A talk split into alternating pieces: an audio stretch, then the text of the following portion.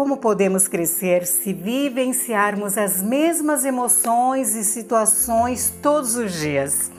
Precisamos viver o novo diariamente, pois as pessoas ficam presas no passado, não se dão oportunidade de mudar buscando novos conhecimentos para então fazerem as novas escolhas. Alguém já te é, ensinou ser lindo de dentro para fora?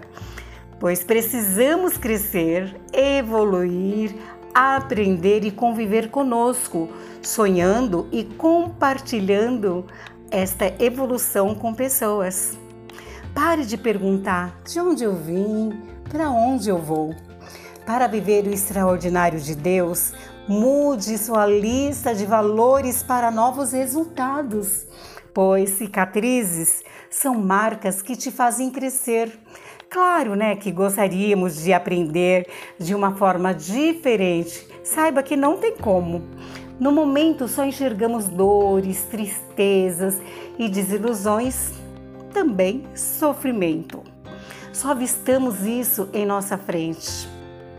Acredite, suas marcas trarão aprendizado que você vai usar para livrar outras pessoas das prisões. Prisões sentimentais, emocionais e outras. Por isso, plante, plante a semente. Plante a semente da prosperidade, do amor, pois não é o que você não sabe que te atrapalha. Nosso crescimento é sem o que você sabe que te atrapalha.